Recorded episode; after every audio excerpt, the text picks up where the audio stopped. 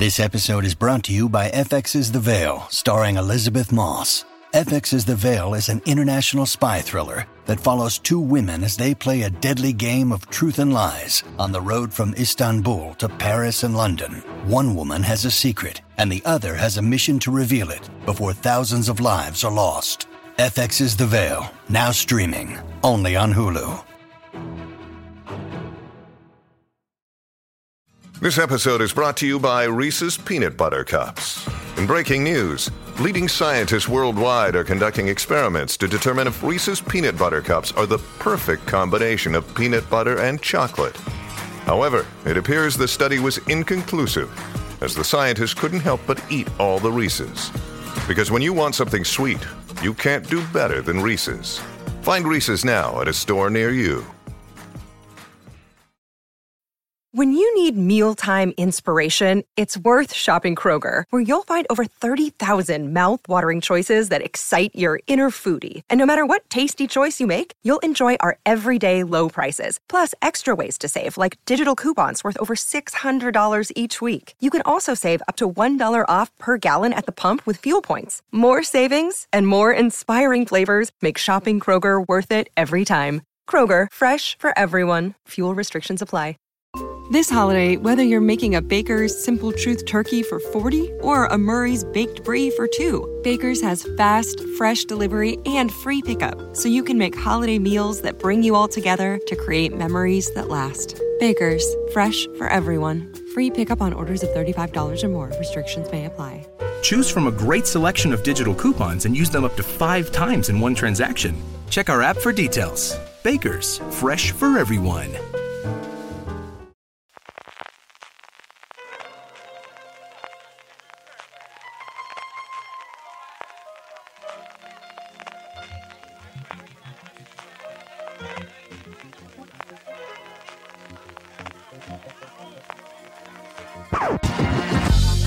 I'll take you down.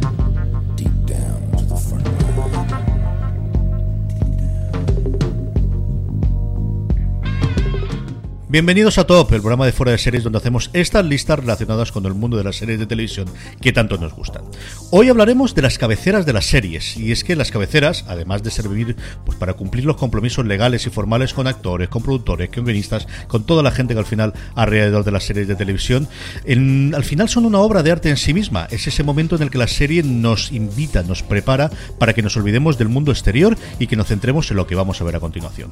Para hablar de nuestras cabeceras favoritas, de las que más nos han gustado de todas las series. Y en este top conmigo tengo en primer lugar a Richie Fintano. Richie, ¿cómo estamos? Muy bien, muy contento de grabar este episodio que me encanta. Y también a Marina Such. Marina, ¿cómo estamos? Muy buenas, ¿qué tal? ¿Cómo estáis? Con muchas ganas de hablar de cabeceras y como es norma habitual de la casa en los top, lo primero es preguntaros cuánto os ha costado hacer la lista. Richie, ¿cómo ha sido tu caso? ¿Fácil, difícil? ¿Esta de las de no me lleva ninguna o es de las de tengo 150 y a ver cómo elijo yo ahora 10? Pues he empezado diciendo, ostras, de cabeza no me no sabía quedarme con una, pero luego repasando la lista me salían 17. Porque aparte es que hay un problema con, con esto y es que mm, es muy difícil elegir algo que no sea muy repetitivo, que no sean todas muy parecidas del mismo estilo, que he intentado variar, pero, me pero no lo he conseguido. Eh, y en segundo lugar, porque es muy difícil distinguir entre cabecera y sintonía. Y por otro lado, una tercera opción que también me lo hacía difícil es al final esa serie que le tienes mucho cariño y que simplemente en la cabecera a ti por dentro te remueve eh, porque la serie te gustó mucho, lo que no significa que sea una cabecera a lo mejor especialmente buena, pero no sé, tú le has cogido cariño y ahora te cuesta eh, objetivamente decir si es buena o mala. No sé si a vosotros os ha pasado lo mismo. Total, absolutamente. Yo creo que prácticamente lo que iba a comentar yo es eso. Marina, ¿a ti qué te ha ocurrido? ¿Cómo, cómo ha sido? Prato me de lo que está diciendo Richie, ¿no? Eh, pues prácticamente lo mismo, porque llegaba un punto que me salía, la lista era como de 40 fácilmente, y de ahí para poder hacer 10 he tenido que empezar a ponerme unas normas como muy tontas de, vale, pues van a ser todas recientes, por poner un tope, un tope de fecha más o menos, recientes que luego me he puesto a mirar y son en realidad de los últimos entre 15 y 20 15 años más o menos, por ahí. Menos con una excepción, con una excepción que ahí yo confieso que la he elegido más por la sintonía que por la cabecera. Pero sí, no, me ha, me ha pasado como a Richie, había muchas de... Es que le tengo mucho cariño y la sintonía me gusta mucho, pero la cabecera luego en realidad tampoco es para tanto. Claro. Así que me, me ha costado, ¿eh? Me ha costado. Pues yo he tenido todas esas y me he saltado todas las normas, así que sí, tengo un poquito de todo. Tengo algunas nostálgicas de sé que es nostalgia para mí y, y habría otras que yo creo para mi generación serían mucho más nostálgicas. Tengo otras que es porque creo que la cabecera o la conjunción de cabecera y sintonía de imágenes y de sonido realmente funcionan bien y otras que simplemente es que la canción mm, o me da rollo, o sea, desde el principio en cuanto lo oigo se ponen los pelos con escarpia. De hecho, la última que he metido, que le he metido última hora, que no lo había puesto inicialmente, la he ido a buscar en YouTube y a recordarla porque no recordaba la cabecera y digo, es que mm, tengo el priorizado, algo tiene que tener esta cabecera para volver a tenerla. Yo saqué creo que como 8 o 9 de golpe, de tenerlas todas desde el principio, de he quitado luego una o dos y luego estoy contigo, Marina. Yo creo que tengo como 40 o 50 que luego os contaré, incluidas varias que mi señora esposa me ha dicho, esta tienes que decirla sí o sí, porque tú no la vas a poner, pero tienes que decirla porque es la mejor cabecera y tienes que ponerla porque ese momento, así que uno cumple y eso es lo que vamos a hacer. Vamos ya, sin solución de continuidad, con las 10. Richie, ¿por cuál empezamos? ¿Cuál es tu décima, cabeceta fa- eh, décima cabecera perdóname, favorita de series de televisión de todos los tiempos? Pues a pesar de que hace no mucho la puse un poquito a parir la serie, eh, aunque entró en mi lista, eh, voy a hablar de la cabecera de Dexter. Creo que es una de las eh, más obvias que podían estar en todos los tops de, de cabeceras por ese eh, todos esos planos de detalle eh, en secuencia que te iba eh, hablando un poquito de cómo era la personalidad del protagonista, con el rojo muy, muy latente todo el tiempo, muy presente, muy protagonista en todas esas imágenes. Hablabas antes de lo que suponía más o menos hacer un- una cabecera hoy en día. Prácticamente son como videoclips, porque verdaderamente son obras de arte, pero incluso con algo más de, de libertad a la hora de ser creativos. Y, de esa manera vamos a ver cómo hay un montón de, de estilos muy conceptuales y muy estéticos y demás. Y en ese sentido, la estética, eh, en el caso de Dexter, se basaba sobre todo en eso, en el detalle, eh, incluso en, por encima de la sintonía se oían los sonidos de lo que estabas viendo en las imágenes, como él se está preparando el desayuno y sabe cómo se cocina los huevos, cómo mastica la carne, cómo muele el café, eh, todo ese tipo de cosas y luego cómo se va vistiendo, entremezclados con la sintonía que iban haciendo como una especie de, de- de orquesta maravillosa eh, que, que era auténticamente una maravilla. Bueno, vamos a decir que todas las que vamos a hablar hoy van a ser obras de arte, eso está más que claro, así que vamos a intentar no repetir constantemente, al menos yo, no repetir constantemente ese concepto, pero vamos. Empezando por Dexter, eh, creo que es una de esas cabeceras que desde luego se te quedan en la retina. Dexter es una de las que cuando yo estoy pensando, digo, yo creo que esta va a salir y puede que más de una lista, que al final fue, y es cierto que la serie cayó mucho, pues como lo comentábamos cuando hablábamos de la serie de Showtime, Rich, de, de, de esas últimas dos, tres temporadas que le parece que le sobran a la gran mayoría de las series de Showtime, y especialmente en Dexter, que yo creo que es el final, porque ya la había mucha menos gente, pero el que más mm, golpeado ha sido por la crítica en general de la gente que lo aguantó Seguro. hasta el, hasta el último episodio. O sea, yo de verdad que creo que por encima de Perdidos, por encima de Juego de Tronos y por encima de lo demás, lo que pasa es que se veía bastante menos en ese momento. Ríete tú del salvajismo que se ha hecho de- del final de Juego de Tronos. Los de Dexter se tienen, los, los creadores de Dexter se están diciendo, venga hombre, eso es una semana de vacaciones comparado con lo que pasamos nosotros. Marina, ¿cuál es tu décima en este top de cabeceras?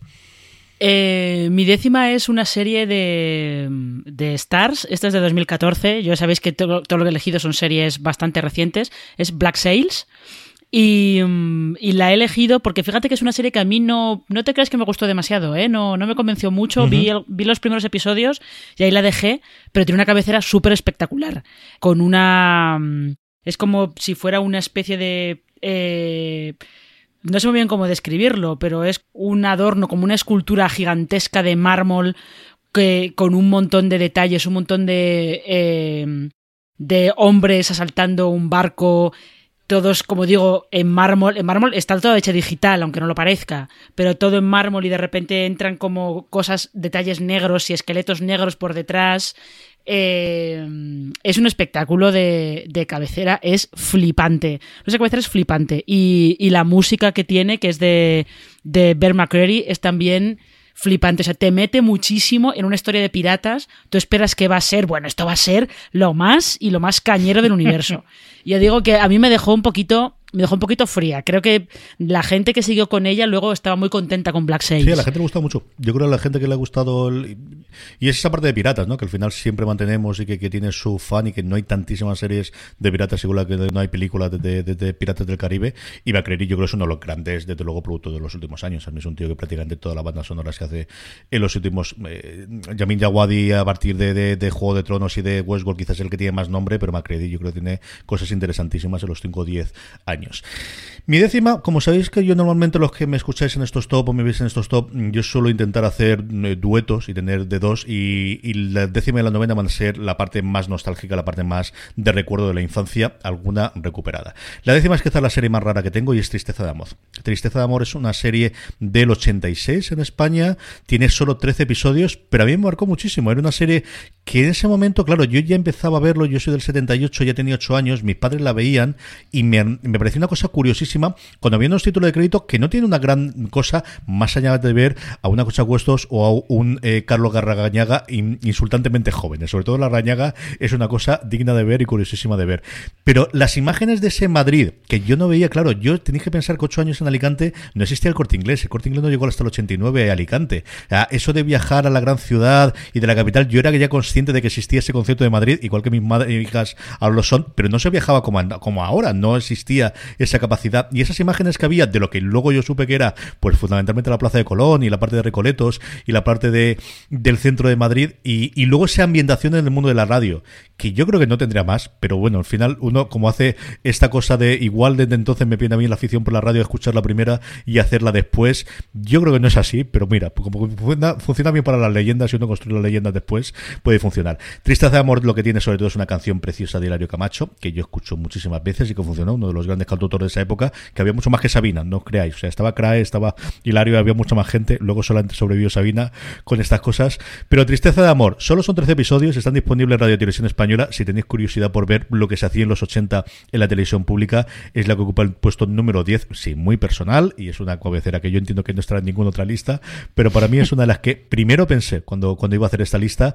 es la que ocupa el puesto número 10 de mis cabeceras favoritas de todos los tiempos. Pero, eh, CJ, pero es que tú fíjate, Tristeza de Amor es la típica serie que yo sé que no he visto, porque también era pequeña cuando la ponían, pero la canción eh, si la oigo, sé perfectamente cuál es. Sí. Con lo cual es, es una cosa, yo creo que es muy generacional y es una cosa muy curiosa lo de esa serie.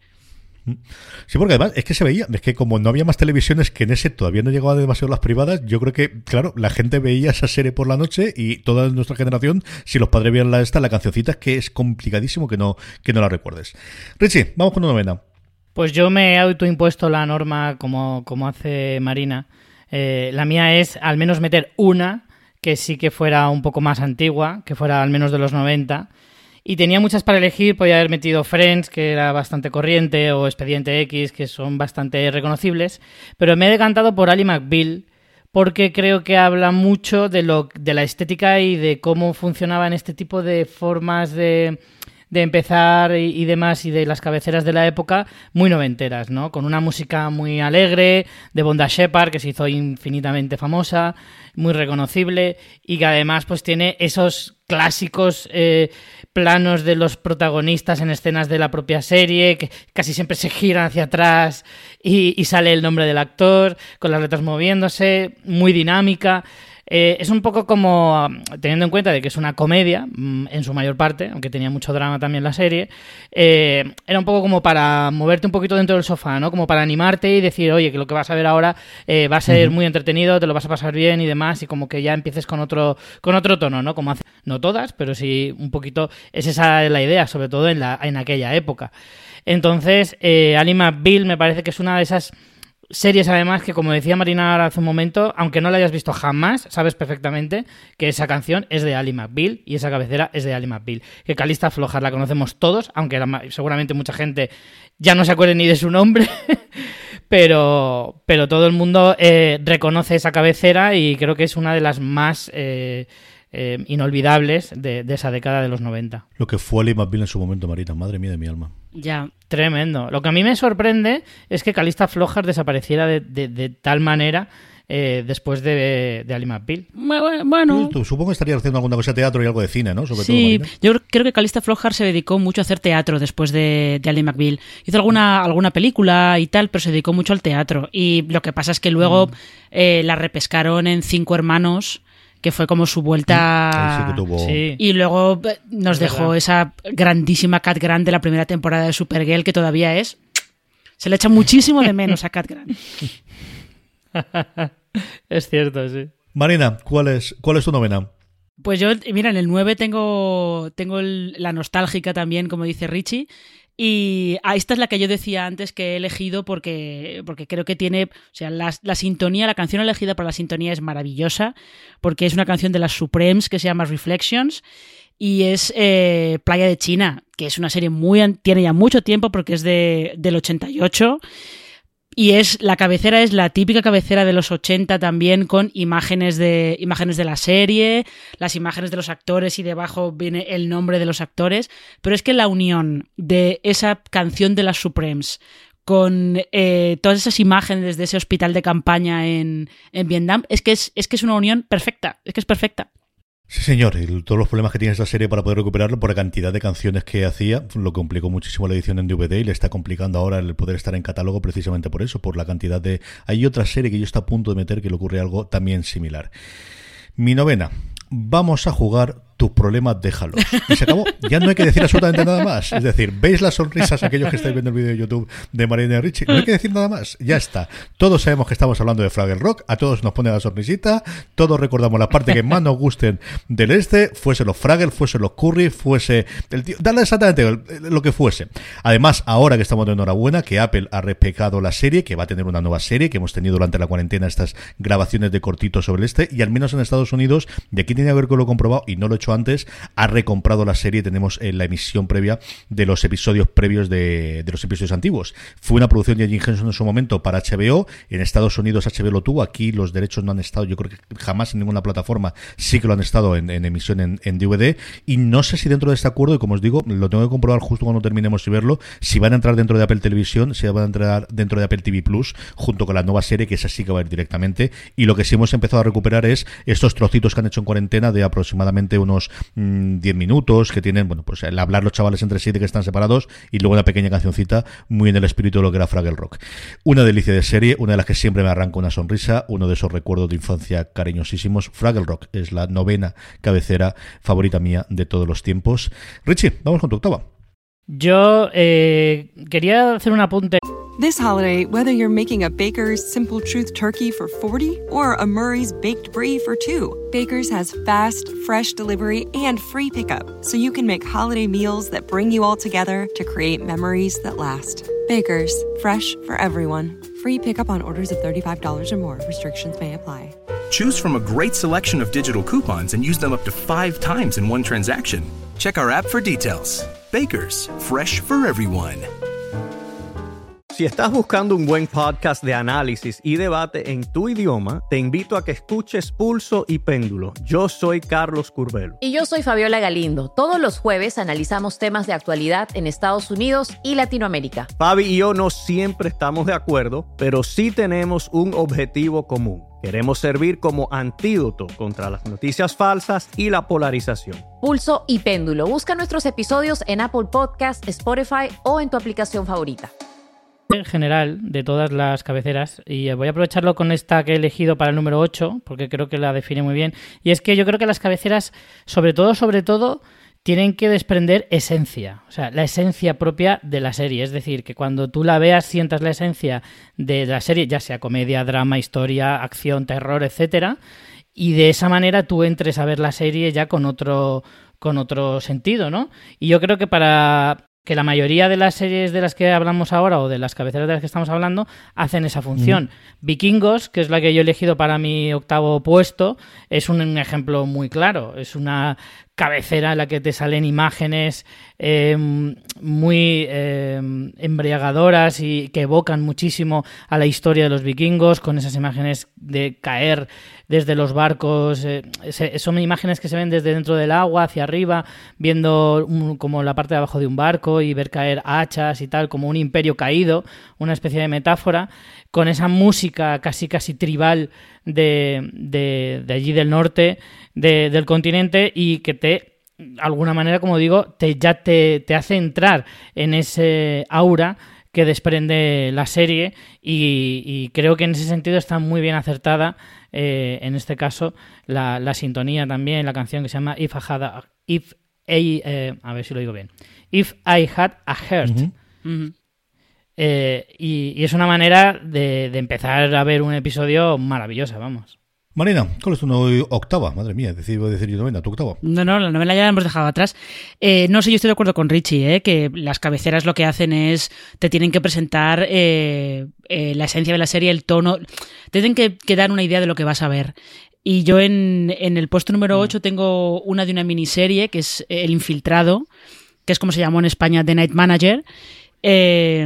Y esta yo la he elegido porque me gusta mucho cómo eh, cómo unen los dos temas de la serie, porque es una serie sobre un, traficante de armas muy que tiene mucho dinero y muy poderoso, al que intentan, al que intentan eh, desbancar de, o destapar todos sus tejemanejes con, con los gobiernos.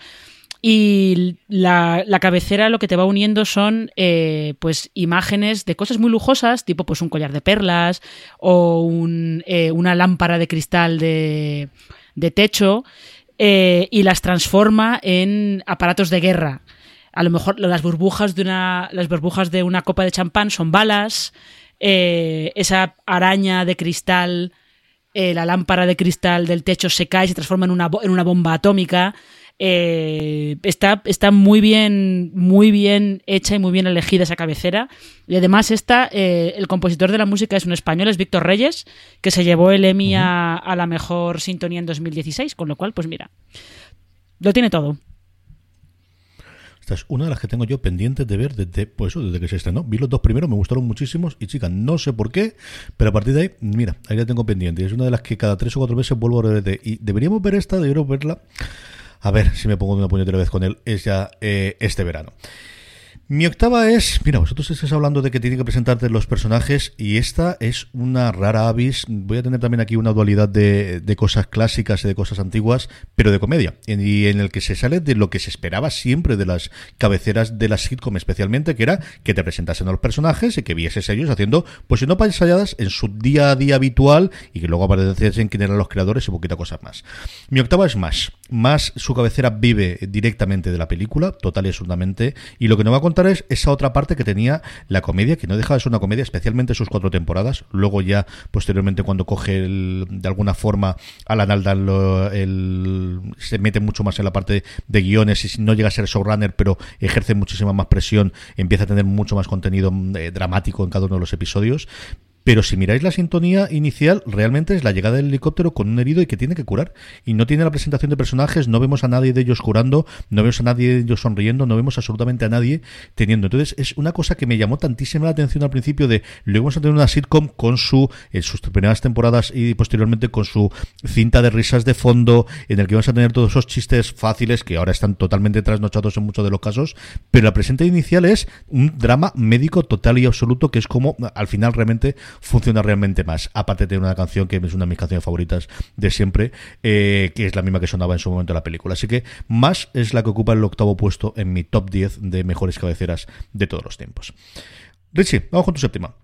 Pues yo en el séptimo también he puesto una bastante obvia que creo que, sería indispensable estar en una de las listas, que es True Blood, eh, que tiene una de las mejores cabeceras que, yo he visto jamás. Eh, por lo que decía un poco antes, ¿no? Creo que esa canción de Bad Things tan reconocible, que es tan del sur de Estados Unidos, que te que, es que casi huele como, como olería esa, esa zona, porque es que te, te, evoca tantísimo eh, lo que te va a contar después, a pesar de que es una historia de vampiros y, y bueno, de vampiros y una lista interminable de seres sobrenaturales pero sobre todo, sobre todo, eh, la, la, canción, que es muy, muy country, muy, muy eso, muy de country pero oscuro, no el country típico que vemos en las películas, que es como muy alegre. Este en realidad es como.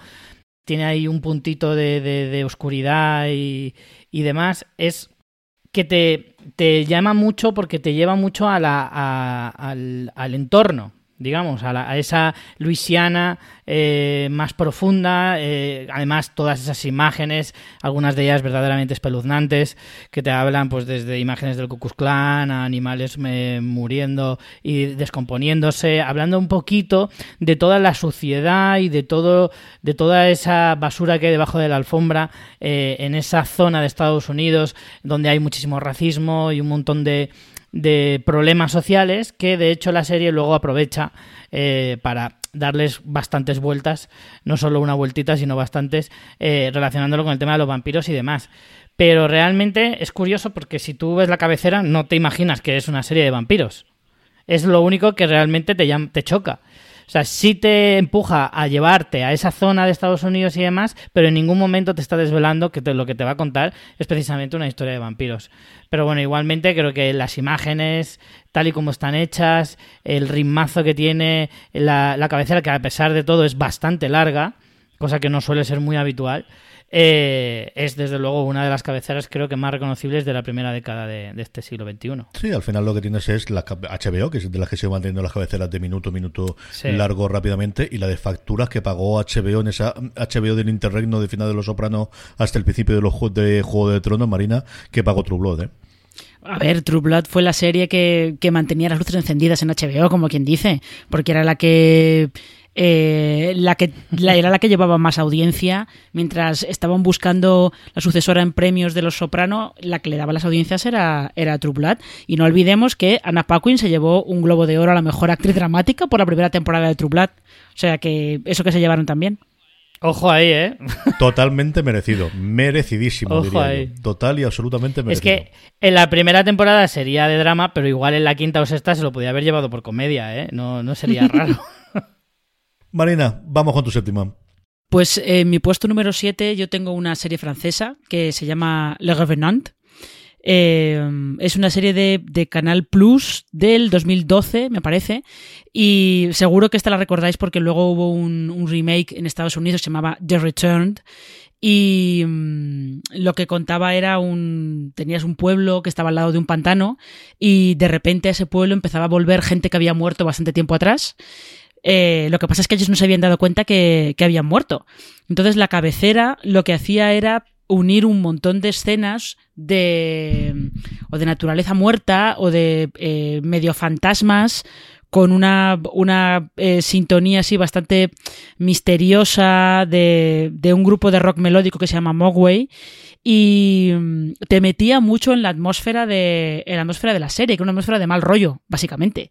Y además eh, la he metido, aquí he tenido yo mis dudas porque está a punto de meter esta o los 4400 que va por un estilo parecido. Y al final me he quedado con esta en lugar de los 4400. Y esta he estado tentado de ponerla por una razón sola y es que Mogwai es posiblemente mi grupo favorito de todos los tiempos. Entonces tengo todos los discos, es con diferencia el grupo que más oigo todos los, todas las semanas de lo poquito de música que escucho a día de hoy. Lo descubrí también hace un montón de tiempo en los 90 y se han especializado en hacer bandas sonoras. Han hecho bastante, bastantes bandas sonoras en los últimos tiempos, incluido 000, la, la serie sobre la mafia internacional y la parte narcotraficante se puede ver en Amazon Prime Video, también he hecho las bandas sonoras de ellos, hicieron un documental sobre Zidane, también lo hicieron, y aparte de los, han hecho como seis o siete en los últimos tiempos. Mi séptima es la otra comedia clásica que tenía y es, eh, pues, allí donde todo el mundo sabe tu nombre cuando vas, que es Cheers. Cheers es una rara avis entre las cabeceras de nuevo porque no muestra los personajes, teniendo además a gente tremendamente conocida en ese momento y lo que tiene son esas imágenes que recrean un poquito la historia de ese ficticia, de ese bar en el que, como decía antes, todo el mundo conoce tu eh, lugar que está en Boston y que es ficticio. Realmente las imágenes se rodaron en uno que existía. Luego, en el tiempo con el éxito de la, de la serie, sí que hay a día de hoy un bar que se llama Cheers, que está en el centro de Boston. Es una cabecera que odiaron absoluta y totalmente los eh, gerifaltes de la, de, la, de la cadena. No la querían para absolutamente nada pero a los creadores les encantaron y fue de esas peleas que al final ganaron y yo creo con todo el sentido del mundo. Le costó encontrar las imágenes, estuvieron peleando por las imágenes y de eso donde busqué yo pagaron como 7 mil dólares de la época, que no estaba mal pagado por los derechos para poder utilizarla y hacer eh, imágenes en, blanco y negro de fotografías que existían y luego hicieron su tratamiento en color para hacer yo creo que una de las sintonías clásicas nuevamente en combinación con, con esa canción que como es marca de la casa como era habitual en todas las sitcoms de esa época son realmente, realmente memorables. Así que cheers es, pues eso, una de las mejores comedias de todos los tiempos y una de las grandes eh, muestras de las comedias que le encanta a toda la gente que ha hecho comedia a partir de los años 90. Es la que ocupa el puesto número 7 dentro de mi top 10 de mejores cabeceras de series de todos los tiempos. Richie, vamos con tu sexta. La verdad es que HBO ha nutrido bastante bien mi lista y voy a seguir con más series de HBO, entre ellas pues voy a seguir con Westworld, una de esas eh, maravillas que deberían estar enmarcadas y en algún museo metida, eh, porque a nivel visual es increíblemente espectacular. A nivel musical, Ramin Djawadi se está elevando al Olimpo de los mejores compositores actuales yo creo, porque al final consigue tener un estilo reconocible para el espectador con el tiempo, pero consigue que cada una de sus obras sean distintas. Eh, y, claro, el tema de Westworld es una auténtica maravilla. Eh, a nivel visual es que es increíble eh, cómo vas viendo Em, varios retazos de lo que luego la serie te va a ir mostrando. De hecho, eh, hay para analizar hasta el más mínimo detalle en cada cabecera, porque se sabe que hay pistas de luego la trama eh, eh, de la temporada y demás, porque además cada temporada cambian algunos detalles y, algunas imágenes. Y vamos, en cualquier caso. Es cierto que es muy mm, efectista en el sentido de toda cámara lenta queda bien. Eh, claro, también es verdad que son muy agradecidas estas cabeceras hoy en día con la tecnología que hay, con, con, las televisiones 4K que tenemos. Entonces, claro, ver una imagen tan perfectamente nítida, que es más perfecta que la propia realidad, hace que, claro, que tu ojo flipe en colores. Y, y eso, desde luego, es una ventaja que a día de hoy ellos lo saben, los creadores de este tipo de, de obras y, lo aprovechan a la perfección. Y Westworld es que es una de esas eh, pruebas claras de que eh, en ese sentido evolucionamos a mucho mejor. Sí, señor. Marina, ¿cuál es tu sexta? Pues mi sexta es, eh, yo me voy de las series de HBO, me voy a ir a, voy a volver a una serie de Showtime que es United States of Tara, una serie que, creó Diablo Cody para Showtime en, en, 2009, que la protagonista era Tony Collette, que era una mujer que tenía eh, trastorno de personalidad múltiple. Y esta cabecera es, eh, esto sí que es una obra de arte, porque mm, lo que presenta es las diferentes personalidades que tiene Tara a través de eh, recortables. Son todo pop-ups de cartón que tú lo ves y dices, está todo esto hecho por ordenador.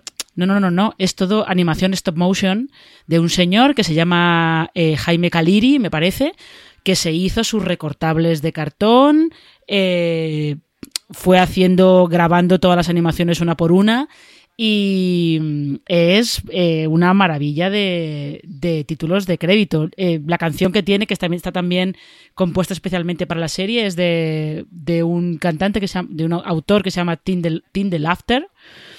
Y, y es, es estupenda. O sea, yo creo que en cuanto a nivel artístico de hacer mano a mano, porque la de Juego de Tronos mola mucho, pero la de Juego de Tronos es todo digital también. En cuanto a cosa artesanal, de mano a mano, la de United States of Tara es, eh, se lleva la palma. Estamos hablando de cosas tremendamente bien hechas, de carátulas largas, especialmente las de HBO y Showtime, que permite, pues eso, el, no tener los anuncios, el irse a minuto, minuto y pico, cosa que, sobre todo en las cadenas en abierto americanas de las networks, se ha, se ha perdido. En cambio, mi sexta yo aquí abrazo mis contradicciones, como diría el señor vicepresidente, y mira, me gustan las cosas recocó, me gustan las cosas largas, y me gustan las bien, pero luego tengo mi punto minimalista y pocas cosas hay más minimalistas que la cabecera de perdidos en el mundo de las series de televisión. Y es que no tiene más que eso, cinco segundos, cuatro puñeteras letras que te aparecen en medio y ese es de fondo y no hay nada más. Oye, pero es que lo que tiene que hacer lo hace. Ese halo de misterio, ese momento, ese de ya que me obligan a cortar los títulos de crédito porque tienen que meter más anuncios, que esto está funcionando muy bien. Creo que lo hace. Mm, lo haría también en Alias, lo tendríamos también en Fringe, los tendríamos en un montón de sitios. Ese recorte y el poder hacer y esas bandas sonoras que mm, dice la leyenda y él también lo confirmaba que JJ eh, ahora lo hacía con su, con su Mac. This holiday, whether you're making a Baker's Simple Truth turkey for 40 or a Murray's Baked Brie for 2, Baker's has fast, fresh delivery and free pickup, so you can make holiday meals that bring you all together to create memories that last. Baker's, fresh for everyone. Free pickup on orders of $35 or more. Restrictions may apply. Choose from a great selection of digital coupons and use them up to five times in one transaction. Check our app for details. Baker's, fresh for everyone. Si estás buscando un buen podcast de análisis y debate en tu idioma, te invito a que escuches Pulso y Péndulo. Yo soy Carlos Curbelo. Y yo soy Fabiola Galindo. Todos los jueves analizamos temas de actualidad en Estados Unidos y Latinoamérica. Fabi y yo no siempre estamos de acuerdo, pero sí tenemos un objetivo común. Queremos servir como antídoto contra las noticias falsas y la polarización. Pulso y Péndulo. Busca nuestros episodios en Apple Podcast, Spotify o en tu aplicación favorita. Y yo creo que Perdidos tiene desde luego ese punto de ya que hay que reducirlo, lo reducimos a casi la mínima expresión, pero aún así nos acordamos todavía de cómo funciona y nos metía en situación y, jugaba con el hecho de tener episodios previos o tener un poquito del episodio antes y posteriormente meter la cabecera, que es otra de las cosas que también podemos ver en las series y el- con la evolución que hemos tenido, ¿no? el, meter la mitad de y no al principio de la, del episodio. La sé que la cabecera de Perdidos, la cabecera de Lost es la que ocupa el puesto número 6 en mi top 10 de cabeceras de todos los tiempos. Richie. No puedo creer que hayas tenido tan poca vergüenza de meter la me parece que nos de perdidos todos y es en esta distinta. lista, CJ. Es una Hombre, maravilla. en cuanto- Una maravilla, cuenta lo que tenía que hacer y hacía lo que tenía que hacer. En cuanto a, efecti- en cuanto a efectividad, es la más efectiva de todas, eso está claro. Joder. Así que ya está. ¿Cuál- ¿Qué presupuesto me has dicho que vale? Que se habían gastado 9.000 dólares en cada una de las 14 imágenes para más. Espérate, que te voy a decir yo lo que cuesta hacer una cabecera memorable para que todo el mundo recordamos. Y arreglado a otra cosa mariposa. Venga, no el resto nos lo gastamos en el avión que va a costar muy caro estrellarlo. Y ya está. Claro que sí. Si Perdidos no hubiera tenido ese éxito, jamás en la vida nadie habría hablado de esa es, cabecera. si- Never. Y si mi abuela jugase baloncesto sería como diría el clásico, efectivamente. Pero como lo tuvo, pues lo veremos ahí y ya está. Richie, ¿cuál es tu... Mira, quinta, que estamos ya lo tonto, lo tonto en mitad, de, en mitad del, del repaso. Pues mira, me voy con una de Netflix eh, y voy con Daredevil. Una de esas eh, series que hizo Netflix para, para Marvel. Y, y la verdad es que la cabecera de Daredevil, la primera vez que la, que la vi me quedé muy prendado. Muy del estilo de las de de las de HBO, muy, muy, muy, muy parecida. Eh, también predomina el color rojo, pero en esta ocasión no tanto por, por la sangre como en el caso de Dexter o en alguna más que ya hablaré después. Eh, pero pero el rojo sobre todo es por el traje del propio superhéroe, no tanto por, por el color de la sangre. Pero sí que es una maravilla ver cómo va eh, es- haciendo como pequeñas esculturas a base de derretir eh, una especie como de cera y va eh, como esculpiendo unas pequeñas eh, réplicas de algunos de los lugares más emblemáticos de Nueva York, acabando precisamente en la figura del propio superhéroe, de ese Daredevil con sus cuernos y demás. Una auténtica maravilla, un único color, o sea, es todo rojo y sombras, nada más, en el fondo muy sencilla, pero al mismo tiempo increíblemente impactante, bella. Y en este caso no, no resalto tanto la canción o, o la, o el tema de la cabecera porque creo que tampoco es nada... O sea, está bien, pero no, no creo que sea tan eh, memorable como otras cabeceras o otras canciones que estamos hablando. Pero sí a nivel visual me parece espectacular. Daredevil es la quinta de Richie Marina. ¿Cuál es la que ocupa, ocupa el puesto número 5 de tu top? Pues Mira, yo porque no me he acordado de las series de Marvel de Netflix, porque si no, yo habría puesto la cabecera de Luke Cage por aquí claramente, pero no me, Mm. no me he acordado, con lo cual.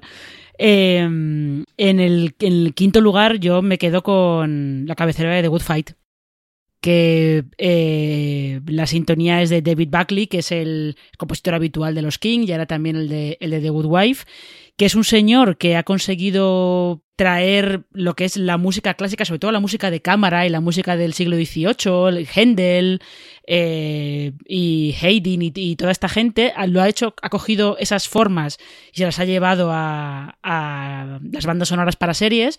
Y es que la cabecera de The Good Fight es que te establece perfectamente desde el principio que el mundo de Diane Lockhart se ha ido a la mierda, ha explotado todo por los aires y ya no entiende nada.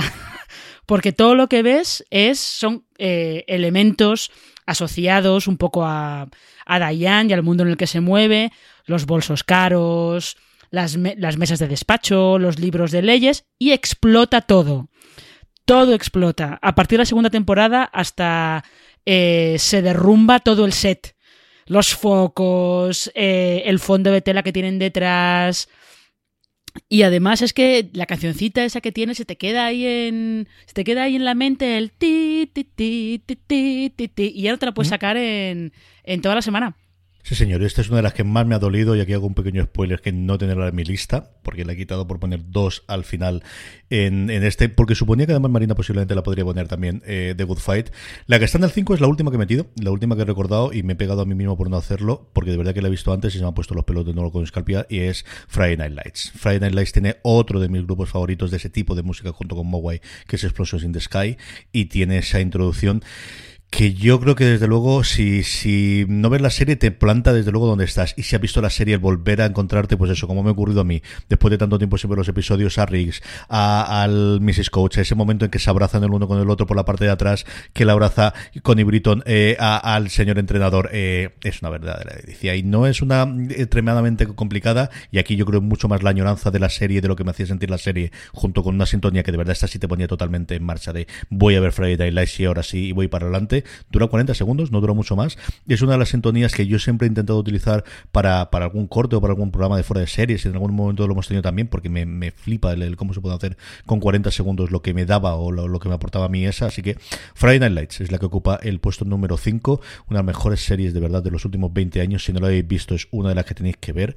Y esta yo creo que nuestra generación sí que la vio todo en su momento, pero posiblemente los gente que, que se ha unido a la serie Phil los últimos 10 años la tenga perdida. Sigue siendo una verdadera maravilla de serie temporada 2 arriba, temporada 2 abajo. Mis sobres habría mucho que discutir y lo que ocurrió en la temporada 2 entre lo que ocurrió y lo demás. Pero la 1, la 3, la 4, la 5, de verdad que es una verdadera maravilla, incluido el piloto, que es uno de los mejores pilotos, desde luego que he visto yo.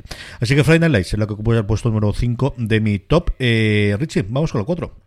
Pues yo aquí tampoco voy a sorprender a nadie poniendo True Detective como una de esas cabeceras que no solo creo que sea memorable, sino que era una de esas cabeceras que se comenta ya eh, evidentemente siempre dentro del, del círculo de los seriéfilos y demás quizá, pero incluso el que no es muy seriéfilo le llama mucho poderosamente la atención este tipo de cabeceras porque tiene una estética verdaderamente eh, hipnótica, eh, como llevo machacando todo el podcast, es una manera maravillosa de meterte también en el aura esa malsana de de esa Luisiana también precisamente donde transcurre eh, en, este caso la primera temporada, luego la segunda temporada cambia, mantiene el estilo pero cambian las imágenes y demás, y la tercera temporada también, pero me centro sobre todo en la primera que creo que fue la más memorable, las, las siguientes ya no sorprendieron tanto, pero la primera, esas imágenes tan estéticas, el que ibas viendo algunos eh, los cuerpos de algunos personajes y dentro de esos cuerpos, de esas figuras, veías imágenes eh, pues de, de esa América industrial, pero al mismo tiempo de, esos pantanos gigantescos, de sus gasolineras, de sus carreteras y cómo puede hacer que todo eso que en un principio dices está totalmente falto de estética y belleza, cómo puede coger, eh, en este caso HBO, y hacer una auténtica, un auténtico cuadro de cada una de, esas eh, imágenes que íbamos viendo. Eh, recuerdo una maravillosa de una autopista sobre el rostro de, de Woody Harrelson con la mirada perdida, maravillosa. Otra de un cuerpo desnudo de una mujer con unos tacones con pinchos. O sea, es cada uno de esos planos verdaderamente se puede hacer una lámina, hacer una exposición y vamos, te queda una exposición cojonuda, de luego. Y, como digo, eh, es el ambiente, lo, que te genera, esa inquietud, ese, el decir voy a ver algo escalofriante que, te, que te, dejaba eh, esa sensación y efectivamente luego la serie eh, lo confirmaba. True Detective es la cuarta de Richie Marina. ¿Cuál es tu cuarta? Eh, mi cuarta, yo primero tengo que decir que de True Detective yo me quedo con la, cabecera de la segunda temporada. La temporada no, pero la cabecera sí, porque esa canción de Leonard Cohen mola mucho. y mi cuarta es. esta es una serie de FX seguro que os acordáis, que es Daños y Perjuicios, es como se llamó en España Damages. Y tenía una cabecera muy potente con esas imágenes de, de Grand Central y de los rascacielos de Nueva York y los flashes que tenías en medio de esas imágenes con Patty Hughes y con, con Ellen y con unas manos manchadas de sangre y sobre todo era la unión de esas imágenes con la canción que utilizaban, que era este When I'm Through With You, que lo único que se oye en, la cabecera es cuando acabe contigo no va a quedar nada que era el leitmotiv de la serie totalmente. Y el leitmotiv de Patty Hughes de, sí, sí, tú espérate, pero cuando acabe contigo no va a quedar nada después. O sea que eh, es una cabecera que te mete, pero directo, en, en el mundo de la serie y sobre todo en cómo es esa, esa Patty Hughes que era, era o sea, creo que eh, en cuanto a antihéroes, antiheroínas y tal, está muy arriba en, en, en cualquiera de esas listas.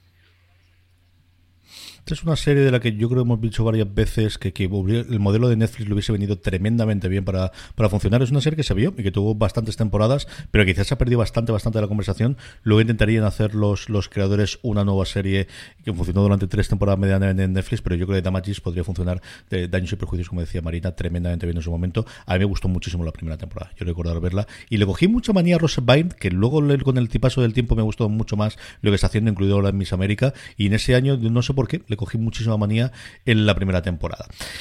Eh, mi cuarta, mi cuarta es mi, bueno, pues la, la, la, serie más reciente de toda la que tengo. De hecho, estoy revisando y yo creo que es la única, sí, efectivamente es la única que tengo que no esté concluida a día de hoy y es mi serie favorita de los dos últimos años es Succession.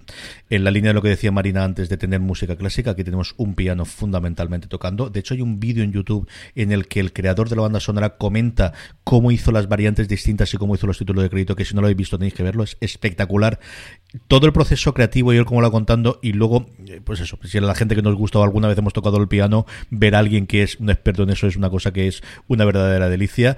Es mi serie favorita de los dos últimos años. Creo que con el paso del tiempo cada día me gusta más la sintonía y esta de verdad que sí que cuando la veo ya me mete en voy a ver qué van a hacer los sinvergüenzas estos en el propio en el propio episodio. Es como digo mi licencia las cosas modernas o las cosas nuevas. Posiblemente si hiciese esto dentro de cinco años no sé si estará tan alta esa Accession las otras yo creo que sí que posiblemente estén. Pero a día de hoy es así. Estoy loco por ver la tercera temporada que le tenemos parada como tantas otras cosas. Succession es la que ocupa puesto número 4 de mi top 10 de mejores cabeceras de series de todos los tiempos. Richie, estamos ya en el podio. Vamos con el puesto número 3.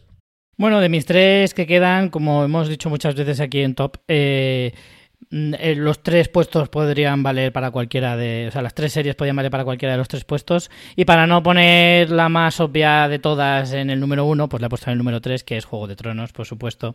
Que la cabecera, lo que pasa es que conmigo tiene el, me tiene ganado completamente porque yo soy un enfermo de los mapas y también soy un enfermo de las maquetas. Entonces, claro, me juntan las dos cosas, la música de Ramin Djawadi, ya he dicho que, bueno, en fin, ¿qué, vamos a decir? Y, y encima es eso que cada episodio te iba diciendo en qué localizaciones de ese mapa eh, ficticio iba a transcurrir el episodio. Que eso en los primeros episodios no lo descubres, pero luego, según vas viendo, en el primer momento en que ves aparecer Dorne o que ves aparecer el continente de Esos o la ciudad con la ciudad de Bravos, la ciudad de, de, Merín, etcétera, eh, enseguida eh, dices, ostras, por fin voy a ver una ciudad nueva. Y una vez ya conoces esa ciudad y sabes que, por ejemplo, en Mirina hay una pirámide, que en Bravos hay un coloso y demás, pues claro, luego quieres ver cómo eso lo van a representar en el, propio mapa y en esa cabecera. Entonces, esa forma de reinventarse constantemente, esos últimos episodios de la serie en el que todos sabemos lo que ocurre e inmediatamente después de, de la gran batalla eh, que hay en el episodio 3 de la octava temporada. Ya estaba deseando ver qué iba, cómo lo iban a, a, luego representar en esa cabecera. Todos esos pequeños detalles eh, la hacen desde luego una de las cabeceras más históricas, aparte de que, como decía antes Marina, evidentemente está hecho por ordenador, pero es una auténtica obra de ingeniería fantástica, maravillosa y que, para mí se me va a quedar guardada en el recuerdo. Además voy a hacer una pequeña confesión y es que a mí en realidad me encantan las cabeceras, pero no suelo verlas, o sea, las veo el primer, segundo y hasta el tercer episodio. Luego ya me las salto, lo reconozco. Hago tal sacrilegio, pero sí que es verdad que con Juego de Tronos, eh, incluso reviendo la serie que la vi hace poco, enterita, me la dejaba en todos los episodios. Juego de Tronos ha salido, yo suponía que saldría desde luego en algún momento ya. Marina, ¿cuál es la que ocupa el, el puesto de bronce, el número 3 dentro de tu top? Eh, yo no me salto las cabeceras nunca. Sacrilegio. Y las, y las que me, gustan, mucho menos. Las que me gustan, mucho menos. Eh, yo, aquí yo confieso que en el, en el podio he hecho. He puesto dos que son voy a hacer spoilers, son dos las dos cabeceras con las que más he bailado este año lo confieso. Eh, y otra que ya diré luego cuál es. Y una de esas, que es la que tengo en el 3, es la cabecera de The New Pope, que es una fiesta. Es una fiesta. Eh, la canción que utiliza es de un dúo que se llama Sophie Tucker, creo que se llama eh, Good Time Girl. Y mm, lo que tienes en los primeros capítulos, por lo menos, porque encima es una cabecera que, según va, va avanzando la temporada, es distinta. Lo que tienes es a un grupo de novicias debajo de una cruz enorme de neón que va cambiando de color y las novicias van bailando y según se va acercando la cámara a ellas y la canción la canción va eh, avanzando se quitan la cofia esa que llevan y empiezan a bailar desatadas. Y es una fiesta, una fiesta total. es como si llegara Sorrentino y dijera, bueno, eh, poneos una copa que va a empezar aquí de New Pope. Vamos a empezar con la rave sin ningún problema. Y yo de verdad confieso que esta es de las que más he bailado este año, pero, pero con mucha diferencia. Marina haciendo feliz a Francis Arrabal, siempre está bien, sí señor, haciendo. Yo, por mi parte, mi eh, tercera, de Richie la ha nombrado al principio de su top y es Dexter. Dexter es también de las primeras que yo pensé de qué grandísima idea y qué bien desarrollada. O sea, y al final es la idea de vamos a coger la parte de la sangre del asesino en serie con cosas rutinarias y llevada al extremo y que sorprenderme era una de las que me pareció brillante desde el primer momento que la vi y era de las primeras y mira BP vuelve a tener grandes noticias para todos los conductores. Cuando vayas a repostar tendrás un ahorro de hasta 40 céntimos por litro en Península y Baleares y 35 céntimos por litro en Islas Canarias, incluyendo la bonificación del gobierno. Cada vez que visites una estación BP en la península de Baleares, puedes ahorrar y disfrutar de todas las ventajas que ofrecen en su programa Mi BP. Y si lo haces desde Canarias, podrás disfrutarlas a través del plan Dino BP. Así que ya sabéis, BP nos lo pone fácil para ahorrar al máximo estés donde estés. Hazte con su tarjeta en sus estaciones de servicio y si quieres consultar más información, puedes hacerlo en mibp.es y plandinobp.es.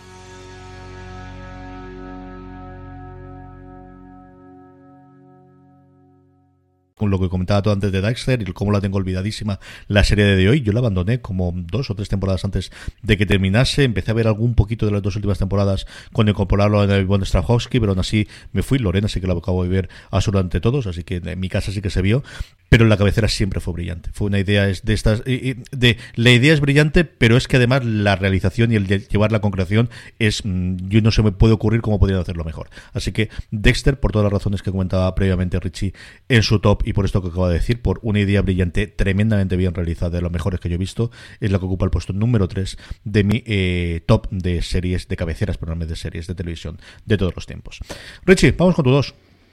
En mi número 2 he puesto la que antes mencionaba, que también tiene como protagonista el color rojo, no puede ser otra que la de Aníbal, eh, una serie que ya es estremecedora eh, desde el nombre hasta todo su contenido pero pasando también por su cabecera. Eh, esa forma de ir creando los rostros de tres de sus personajes principales, como es eh, los interpretados por eh, Mikkelsen, por supuesto, pero también Fisbury y, Hugh Dancy. Em, y, bueno, simplemente una de esas cabeceras que te impacta por su imagen visual, ese fondo super iluminado, esa, ese líquido rojo que no, no parece sangre en realidad, porque está como demasiado transparente para ser sangre, pero aún así, evidentemente, tratándose de una serie que se titula Aníbal, no puedes imaginar otra cosa pero desde luego sí que encaja perfectamente con, la, con lo que puede salir de la mente de Brian Fuller, que a poquito que le conozcas sabes que evidentemente eh, eso ha salido de ahí. Por lo tanto, eh, esa, esa, creatividad que tiene este hombre para lo macabro pero estéticamente precioso eh, es verdaderamente notable en esta cabecera y, a mí es una de las que más me gustan. y 20 segundos, ¿eh? 20 segundos dura. Nada. No tiene absolutamente nada. Yo es una de las que me dolía también dejarla fuera porque me encantó. Aníbal es la que ocupa el puesto número 2 de Richie. Marina, ¿cuál es tu número 2? Pues eh, mi número 2 es una que ha mencionado ya Richie, que es Westworld. Con lo cual eh, no tengo mucho más que, decir eh, a todo lo que ha dicho ya él, que es que es una cabecera estupenda, que es verdad que te, te cuenta lo que vas a ver a lo largo de la temporada, a veces de una manera así un poco más simbólica o metafórica o, lo que sea. Y yo confieso que en cuanto a, música, me gusta más la música de Ramin Djawadi para esta cabecera que la que hace para Juego de Tronos. Incluso me gusta más la que hace para Person of Interest, que es la que ha hecho para Juego de Tronos. Lo confieso desde ya, aquí mismo. Pues de una a otra, mi 2 es Juego de Tronos. Y pues eso, todo lo que he contado Richie previamente, una de las cabeceras de pasar a la historia en su momento, que todos estábamos buscando y que te hacía verla episodio tras episodio por qué cosa no íbamos a ver, si había o no y dónde íbamos a hacerlo, y ese pequeño spoiler es como si fuese una serie clásica como ocurría con que se ha escrito un crimen, que nos contasen antes de ver el episodio que iba a ocurrir y ya teníamos ese pequeño spoiler inicial de al menos saber en qué lugares iba a transcurrir el episodio. Así que por todo lo que he comentado previamente Richie, Juego de Tronos es lo que ocupa el puesto número 2 de mi top de cabeceras de todos los tiempos de series. Richie, vamos reterminando. ¿Cuál es lo que ocupa el puesto número 1? Pues yo he elegido para el top 1 eh, una de las series que también más me han embaucado en los últimos años, que es American Gods, que también tiene ese aura de un poco de, psicodélica y que también tiene muchísima carga metafórica en sus imágenes, también tiene una potencia visual espectacular, como así luego tiene la, propia serie que a nivel estético es una auténtica maravilla, tiene un montón de, de metáfora, de alegoría, eh, todo muy acorde con la propia novela de Gaiman en la que se basa la serie, eh, que, desde luego, pues como os habréis imaginado, si no habéis visto la serie, pues va sobre dioses, en realidad, y, y toda esa eh, esa mezcla que se hace en la serie eh, basada en la novela entre lo que es antiguo, lo que es moderno, todas las metáforas que tienen, eh, es impresionante, se refleja muy bien en la, en la cabecera. Creo que es una de las cabeceras que más se parecen a la serie. Porque muchas veces vemos que las cabeceras, pues evidentemente son muy artísticas, pero luego a lo mejor no tienen nada que ver eh, me refiero sobre todo en la estética o en el ritmo o en un montón de cosas, ¿no? Sin embargo, creo que la estética de la serie se asemeja muchísimo a la de la cabecera. Eh, creo que tiene en muchas ocasiones los mismos, el mismo tipo de iluminación eh, y, la ambientación, etcétera. Entonces creo que es una de esas cabeceras que también cuesta mucho saltarse, la verdad. Esta me cuesta mucho saltármela cuando me la he saltado.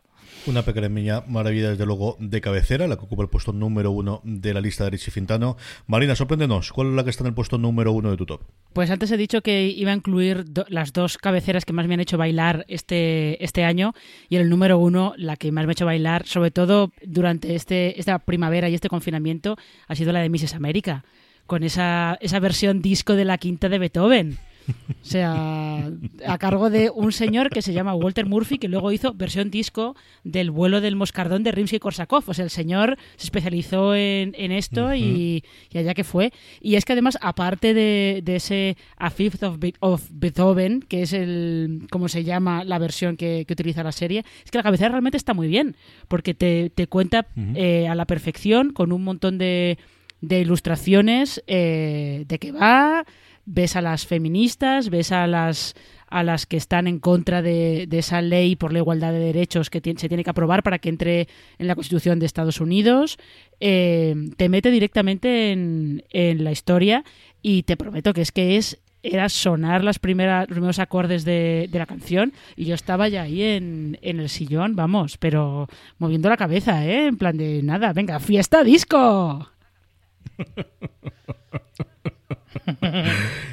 Yo bailar no sé si he bailado, que posiblemente sí, con esta canción muchas veces sí que la he oído y posiblemente es la canción que más he oído en mi vida. Lleva acompañándome 13 años desde que hago fuera de series y es la introducción de Los Sopranos. Por lo que marcó la serie en su momento, por lo que fue, por ese cambio después del atentado de los CS en el que tuvieron que cambiar toda la entrada inicial de ese Nueva Jersey con las Torres Gemelas de fondo y como os decía antes, porque al final pues una canción y una cabecera te acompaña 13 años, quieras que no, lo tienes. También tenía Policía de Nueva York, perdón, perdóname, canción triste de Hill Street, pero es cierto que yo creo que ahí es mucho más por mucho que tenga la música de Mike Post mucho más clásica del tipo de series que era en ese momento, mostrándote escenas del primer episodio con los actores, pero de Los Sopranos sí que era un antes y un después, era una serie, era una cosa rodada es profeso que te metía totalmente en su momento y como os digo, para mí y por lo que ha significado esa entradilla de la canción de, de Alabama 5, de, Alabama 3 para los, los Soprano, pues es la que tenía que estar por la canción y por lo que supone, y por ese Tony Soprano, ese Gandolfini conduciendo su coche desde Nueva York a su Nueva York natal y empezando la serie que de alguna forma revolucionó desde luego los últimos 20 años de la ficción. Así que Los Soprano es la que está en el puesto más alto, en el puesto número uno de mi top de cabeceras de series de todo lo tiempo. Estas son las 10 que teníamos cada uno, pero teníamos alguna más, ¿verdad que sí, Richie Fintano? Por supuesto, siempre. Eh, yo me he dejado fuera mm, porque no he, al final no he incluido ninguna y me ha dado un poco de rabia, ninguna de animación, ninguna cabecera de una serie de animación. Pero bueno, digamos que se han quedado ahí rozando el top 10, eh, algunas como Ricky Morty, eh, también quería incluir alguna de anime, porque las cabeceras de anime son muy potentes. Por lo general, me voy a quedar con la de Ataque a los Titanes, que es como muy reciente, muy reconocible, pero que mm, podría servir como ejemplo de muchas otras, porque ya digo, como el anime es una cosa que valora mucho las, cabeceras. También Dragon Ball quería meterla por, por el, rollo de la nostalgia y demás, porque además es una de esas cabeceras que sí, sí, sí, sí, seguro se me han quedado grabadas en la mente y en el corazón para siempre. Y luego también quería meter The Walking Dead, que pero como casi siempre meto Walking Dead por alguna razón en los tops, pues esta vez he preferido dejarla fuera. Pero The Walking Dead, que, eh, mantiene mucho el rollo de los cómics en, la, en sus cabeceras, sobre todo eh, en la última, que, cuando hizo esa pequeña renovación hace un par de temporadas y la ha mejorado todavía más. Y por último, me ha sorprendido que no metieras en tu lista, CJ, la de Wits.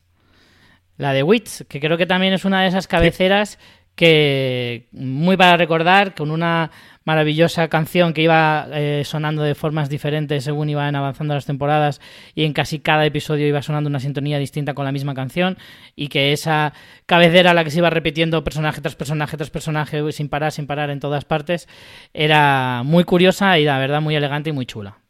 Sí, señor, es una de las que tenía. Sobre todo, yo creo que identifico más que la, la cabecera la sintonía. Yo creo que es de las canciones que más se me ha metido en la cabeza, desde luego. Y la cabecera ahora recuerdo alguna de las partes, pero no tantísimo como, como fuese cerca la canción. Desde luego es una de las canciones más, eh, en su momento, de las que más cantaba y me gustó muchísimo. Buscaba todas las versiones, además, en esos momentos en los que Spotify todavía no existía, de cada una de las versiones que había en las distintas temporadas. Y es una canción que, que, que, recuerdo con muchísimo cariño. Marina, ¿alguna de las que tenías pendiente también por ahí para poner? Bueno, yo me he dejado fuera muchísimas.